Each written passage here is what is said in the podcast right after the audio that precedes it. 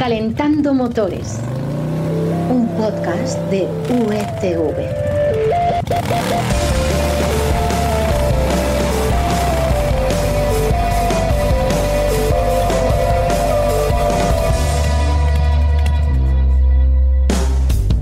Hola, bienvenidos de nuevo a Calentando Motores, donde te vamos a dar muy muy claras las claves sobre las noticias del motor que han surgido esta semana. Novedades, temas polémicos, una información, hola Florian, que creo que vas a recordar de dónde la hemos sacado. Hola Carlos, buenos días. Pues como siempre de las secciones de motor del mundo y expansión y la web de referencia Marca Coches. Donde encontrarás las novedades de producto, los temas polémicos que nos afectan a todos, en fin, lo más candente si te interesan las dos y las cuatro ruedas. Soy Carlos Espinosa y esta semana venimos pues con un poquito de todo, diría yo. Vamos a hablar de cómo ha subido el combustible, que suena a la cantinela de siempre, pero es que estamos en récords absolutos. Y vamos a saber el porqué de esta subida imparable. Luego nos vamos a montar en el Volkswagen ID Bus, una furgoneta 100% eléctrica que llegará en septiembre, pero que ya hemos conducido. Y para terminar, Florian nos hablará de MT Helmets, la marca de cascos de moto española que tendrá, atención, su propio equipo de Moto 3 la temporada que viene.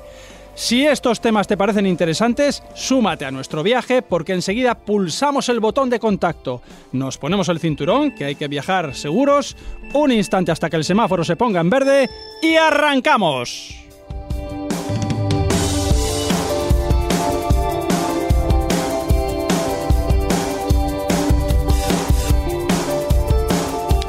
Empezamos con los combustibles. Claro, eso de que suban es ya tan cotidiano que a veces parece que ni siquiera nos preguntamos por qué sucede esto. ¿Por qué atentan contra nuestro bolsillo de esta manera? Félix García, ¿qué tal? Pues no sé si decir bien. Aquí estamos. Bueno, vamos a, vamos a decir que bien. Oye, antes de que nos cuentes las causas, háblame de lo que pagábamos hace poco y lo que pagábamos ahora para que comprendamos un poco la dimensión de este, de este gran problema. Pues mira, te voy a poner un ejemplo muy rápido. Un Seat León, compacto, eh, diésel, que todavía sigue siendo el más predominante combustible en el parque móvil español, 115 caballos, ¿no? Que es un coche, pues eso, que tiene muchísima gente. Hoy llenar su depósito de gasoil cuesta de media casi 66 lereles. Oh. Cuando hace solo un año, no nos vamos ni a 3, ni a 4, ni a 5, ni a 10, solo un año, lo llenabas por 51 euros. Es decir, 15 euros de diferencia. Tela. Oh. Oye, sabemos que la mayor parte, o dicen que la mayor parte de ese dinero que nos dejamos en, en gasoil, ya que hablabas de un, de un modelo diésel, eh, son impuestos. Pero recuérdanos, por favor, porque creo que esto es interesante siempre tenerlo presente, cuánto exactamente de eso que nosotros pagamos va para las arcas públicas.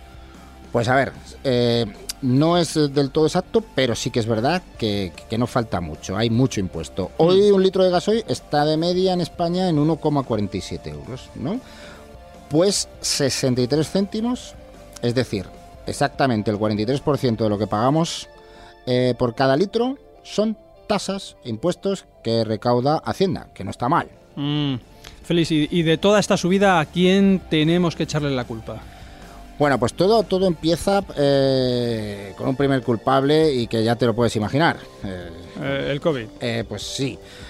Y te, te- el COVID, pero te voy a te voy a explicar un poco de dónde viene, que es el pre- tú tienes un precio medio que estaba en torno a, pues en el año en, pues en febrero del, del- de 2020 pues estábamos en 1.10 el diésel hablo eh, 1.8 tal de repente nos confinan eh, pues no vamos a explicar lo que ha pasado. Nos confinan todos en casa, pum, se hunde el precio del petróleo, se hunde el precio de la gasolina porque nadie necesita gasolina. Claro. No hay calefacciones, no hay transporte, no hay nada. Entonces pues, bajamos, bajamos incluso por debajo de 80 céntimos, ¿no? Entonces, ¿qué ocurre? Que volvemos, nos salimos del confinamiento, la, la economía se recupera y vuelve a haber actividad, como digo, y entonces pues volvemos a echar gasolina. Entonces ahí empieza una escalada. El problema es que ahora con las, suci- las sucesivas variantes que ha habido del COVID, pues hemos dado pasitos para atrás, pasitos para adelante y esto no es nada bueno. La incertidumbre de la economía pues hace que el petróleo suba. Y la variante Omicron pues ha sido muy, muy, muy perversa para la industria petrolera. Mm, Ya. Oye, ¿hay más culpables? Hombre, pues, pues lo que hemos conocido hoy, ¿no? Pues que Putin a las 4 de la mañana ha decidido entrar eh, eh, donde no debe, por la fuerza, con sus tanquetas y, y- e invadir las, las regiones del Donbass, ¿no? De, de Ucrania.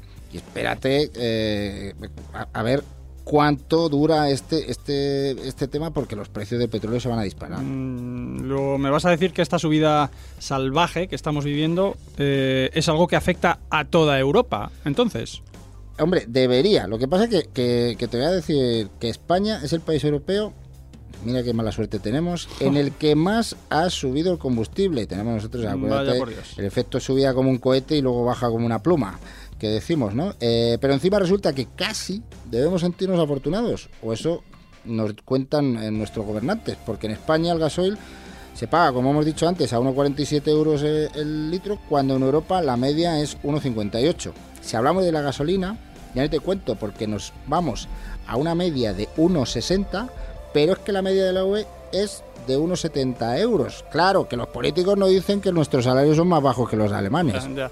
oye, eh, ¿qué podemos esperar con este panorama?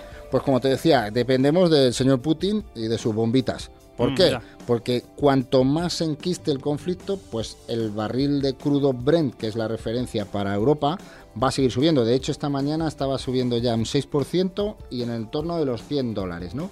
Es lo que dicen todos los analistas, que va a seguir subiendo. Entonces, eh, si alguien no llega a fin de mes, pues que deje el coche o la moto aparcadita y que vaya en transporte público, que es lo que nos piden también nuestros gobernantes. El que pueda. Bueno, pues eh, estamos ya avisados. Si ahora nos cuesta llenar el depósito, preparémonos que vienen curvas, como dijo aquel. Félix, gracias por estar con nosotros. Un placer. Y ahora vamos a un tema mucho más agradable, de esos que te ponen de buen rollo. Nos lo cuenta ahora mismo Quique Naranjo. Calentando motores. ¡Trata de arrancarlo! Un podcast de USV. ¡Trata de arrancarlo, Carlos! ¡Trata de arrancarlo! ¡Trata de arrancarlo, por Dios!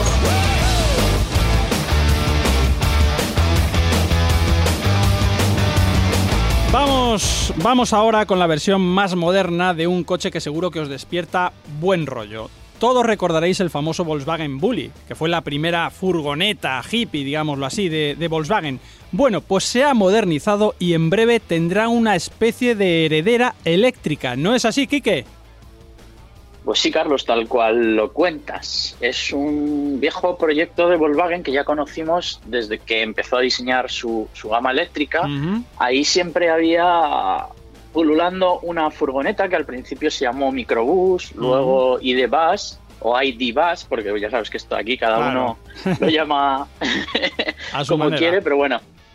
Eh, en resumen, era una continuidad de aquel Bulli que mencionabas, Mm. pero con un sistema de propulsión limpio, pues del siglo XXI, vaya. Y, y bueno, pues parece que ahora que ya están en la calle los ID3, ID4, ID5, Sí. pues llega la hora de que salga a la venta. Mm, ya, bueno, pero tengo entendido que aún le queda un poco para llegar, ¿no? A- o quiero decir, para estar a la venta. Sí, aún le queda un poquito para llegar, pero nosotros hemos podido probar ya un prototipo. Mm, que además, eh, con mucho acierto yo creo, pues Volkswagen lo presentó con una decoración muy hippie, llena de Mm. colorines, que oye, para, para verlo eh, y ver eh, lo chula que estaba y, y el buen rollo que transmitía, pues qué mejor que pasarse por marcacoches y ver las fotos, ¿no? mm. Eh, y el vídeo, porque, porque bueno, ahí hicimos un buen despliegue. Eh, bueno, lo que te decía, que es un prototipo bastante avanzado y tanto que pues, nos dejaron probarlo, subir, dar una pequeña vuelta. Y bueno, pues a- esto es muy bueno porque conoces el coche, pero te ponen los dientes largos porque ahora estás deseando que llegue ya la versión de serie. Claro, oye, pero es una furgoneta y encima con baterías. Todos sabemos que un coche con baterías pesa bastante. Eh, ¿Cómo se mueve un un coche tan grande y, y, por tanto tan pesado con, con estos motores eléctricos? Bueno, mejor de lo esperado, porque al final eh, ya tenemos bastante experiencia con coches eléctricos y, y suelen ser bastante potentes, sobre todo porque tienen todo, todo el empuje disponible desde que, desde que rozas casi el pedal del gas, ¿no? O tienes ahí todos los caballos o los kilovatios, como, Mm. como hay que decirlo. Eh, el que nosotros pudimos probar tenía 204 caballos, eh, pero yo estoy seguro de que va a haber versiones más potentes porque de hecho, pues mira, en el ID5 hay hasta uno de 300, por ejemplo. Ya. Oye, por dentro, ¿cómo, cómo es? Pues mira, aquí no te puedo contar mucho porque el salpicadero Vale. estaba completamente o casi completamente tapado. Es lo que a veces pasa con los prototipos. Los probamos antes de que lleguen al mercado y no los puedes ver Mm. por completo. Pero Ya. bueno, eh, sí que es verdad que eh, ya hemos visto que en todos los IDs anteriores eh, pues se traslada el concepto de minimalista este que, que reina en todos los coches eléctricos modernos. Eh, así que no, pues este seguramente será muy parecido. Y, sí que tendrá una ventaja que, que todo el espacio interior se va a poder aprovechar mucho porque no tenemos motor delante, Mm. las baterías están debajo del piso, o sea que va, va a ser bastante amplio. Oye, y aunque no se conozca todavía todo, mm, ¿la autonomía se conoce ya? A ver, todavía no, porque no se ha homologado el dato oficial, entonces, Mm. claro, las marcas no se quieren pillar los dedos eh, hasta que no tienen una cifra válida. Hmm. Pero bueno, se estima que pueda estar cerquita de los 500 kilómetros Mm. por cada recarga, que Muy está bien. muy bien porque prácticamente sería casi lo mismo que, que podríamos hacer con una de las actuales eh, de combustión. Oye, pues eh, después de lo que nos has contado, estoy seguro de que a los hippies del siglo XXI, que bueno, en realidad no sé si los hay, supongo que habrá, por lo menos en Ibiza, eh, les encantará. Más bueno, que nada. ahora vas a hablar, Dime. ahora vas a hablar con uno, ¿no? Bueno, sí, bueno, eh, Florian no es del todo hippie. eh, mejor que se defina él. Eh, bueno, pues les encantará moverse a la playa sin hacer ruido y con todo este buen rollo del mundo. Gracias, Quique. Nos escuchamos la semana que viene y ahora sí nos vamos con estos cascos de los que nos va a hablar Florian.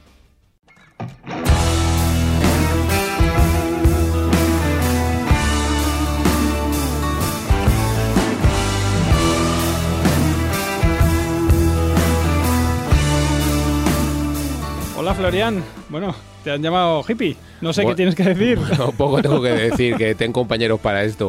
Pero bueno, de todas maneras también tengo que reconocer que es la primera vez que me lo llaman y que no es lo peor que me han llamado. Ah, mira, eso, eso es bueno. Oye, vamos a lo que vamos. Eh, algunos de nuestros oyentes igual no los conocen. ¿Quiénes son MT Helmets? Porque, bueno, a ver, a mí me sonaba, pero por el nombre no sabía que eran españoles y al parecer lo son. Pues sí que lo son. Y de hecho, aunque para muchos fuera del mundo de las dos ruedas sea un- una marca un poco desconocida, no lo es en absoluto para los amantes de, la- de las motos. Bajo este acrónimo MT, la cartagenera Manufacturas Tomás Ah. eh, lleva nada más y nada menos que desde 1968 fabricando cascos de motos. El que más y el que menos ha tenido en su familia, si le gustan las motos, eh, un MT Jarama, te lo aseguro. Bueno, yo los conozco de, de vista, los he visto desde luego un montón de veces, sobre todo si vives en una ciudad como Madrid, que está tan, tan plagada de motos. Pero la verdad es que no sabía ni que fueran españoles ni que llevaran tantos años. Has dicho, has dicho desde el año 68. Efectivamente, es la, es la marca más longeva en, en este sentido en nuestro país. Mm. Además, con el cambio de siglo, la compañía, que ya va por la tercera generación de, de- a los mandos, ha ampliado su abanico con una marca eh, de ropa para motoristas llamada 70 Degrees, que ya hablamos en su día de ella, y otra, eh, otra enseña de cascos, los Axis, también de una calidad y seguridad excelentes como sus hermanos los MT. Oye, y, y tan grande es el éxito que, que llevan acumulando en, en estas décadas como para dar el salto al mundial, porque entiendo que eso cuesta mucho dinero. Bueno, realmente lleva muchos años en la competición, con patrocinios puntuales a pilotos, tanto en velocidad como en motocross, pero su idea era haber tenido ya un equipo propio el año pasado. Pero como en tantas cosas, la pandemia se cruzó y Mm. frustró los planes son- iniciales. La suerte para MT Helmets es que eh, su, graza, su gran baza el año pasado, el también murciano Pedro Acosta, no se le ocurrió otra cosa que ganar el título mundial Mm. de Moto 3, catapultando la marca a un nivel deportivo sin precedentes. Y, y entonces... Y entonces, pues ahora de la mano inversora del fondo Avior, que siempre hace falta el dinero, y con la colaboración, aquí te vas a quedar muerto, de Teo Martín y Ah. su Motor Sport Institute, ¿Cómo no? el nuevo equipo MT Helmet MSI, que es como se llama, tendrá dos estructuras propias. Una en el Film Junior GP y otra en Moto 3, con el nipón Yamanaka y el brasileño Diego Moreira subidos a sus KTMs, además de contar, por supuesto, con Acosta en su salto a Moto 2 en el Mundial. Pues muy bien, me parece fantástico, te lo digo de verdad, ¿eh? esto de que tengamos marcas punteras en España. Bueno, digo marcas, a ver, corrígeme, digo marcas porque tenemos más. Sí, y de hecho dos más en la región de Murcia. Toma. Así como lo oyes. Eh, una es NZI, la legendaria marca fundada en eh, 1983 por Nazario Ibáñez y que ha protegido desde Yecla a la, la cabeza de campeones, pues nuestros Cribillé, Lorenzo, Márquez, Alzamora, incluso Aspar, con quien volverá a trabajar curiosamente esta temporada al vestir a sus pilotos en el Mundial con su enseña By City. Y la otra es Shiro, una marca muy conocida por todos porque estábamos acostumbrada a que parecía la marca de, que vendían siempre en el corte inglés. Y es una marca afincada en Torre Pacheco, en Murcia, y que es uno de los grandes referentes en el segmento de acceso al mundo de, de la moto y en sus cascos. Pues oye, bienvenida a la industria española, claro que sí, que eso es riqueza para todos nosotros. Por cierto, Florian, creo que me vas a dar una cifra, ¿no? Bueno, más que una cifra, te voy a dar un dato y te lo voy a preguntar estilo pregunta de trivial. A ver, venga, dispara. A ver si sabes quién ha sido el piloto de motos español más joven de la historia en ganar un título mundial de velocidad. Eh, el más joven, a ver. Bueno, esta pregunta no me da tanto miedo como otras que me has hecho. Venga. Me mojo. Mar Márquez. ¿No? No lo puedo creer. Pues no, es Pedro Acosta. Pedro Acosta. Efectivamente, el del piloto del que hablábamos hace Sí, sí, sí. unos momentos y es que lo fue el año pasado con 17 años y 166 días. Esta cifra hace que supere a Mar Márquez, que en 2010 lo hizo con 17 años y 263 días. Mm. Y además se da la circunstancia que es el segundo piloto más joven de la historia, en global.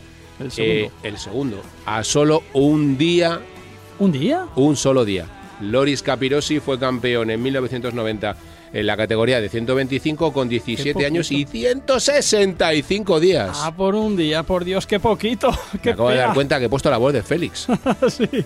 Bueno, oye, qué pena no haberle quitado ese honor a Capirosi, que a mí es un tío que me cae genial, ¿eh? Por supuesto, una leyenda y Pedro Acosta ha entrado por la puerta grande y además eh, los entrenamientos que están haciendo en Portimao en Moto 2, eh, Pedro Acosta promete un año apasionante. Muy bien, pues venga, fuerza para Pedro Acosta con esos 17 añitos y 166 días. ¿Quién los pillara, eh? Madre mía. Nosotros eh, contamos alguno más, ¿eh? Bueno, los hippies estamos mejor cuando somos más adultos. Los hippies os, cons- os conserváis muy bien, ya lo sabes. Pues con este dato terminamos nuestro viaje de hoy. Un saludo de Carlos Espinosa, quien nos habla, y de Quique, Félix, Florian y Sergio desde los controles, que volverán a estar con nosotros dentro de una semana. Aquí estaremos y no os olvidéis daros un paseo, independientemente de si eres hippie o no, por las webs de referencia de Expansión y El Mundo y por supuesto Marcacoches. Eso es. Oye, lo de hippie te ha llegado al alma, No, ¿eh? no, era para, para que quede constancia. Muy bien. Pues eh, no lo olvidamos y ahora dejamos el motor al ralentí mientras se enfría, pero casi casi no lo apagamos porque en breve volvemos a estar con vosotros. Una semanita nada más. Hasta entonces ya sabes, disfruta del motor. ¡Adiós!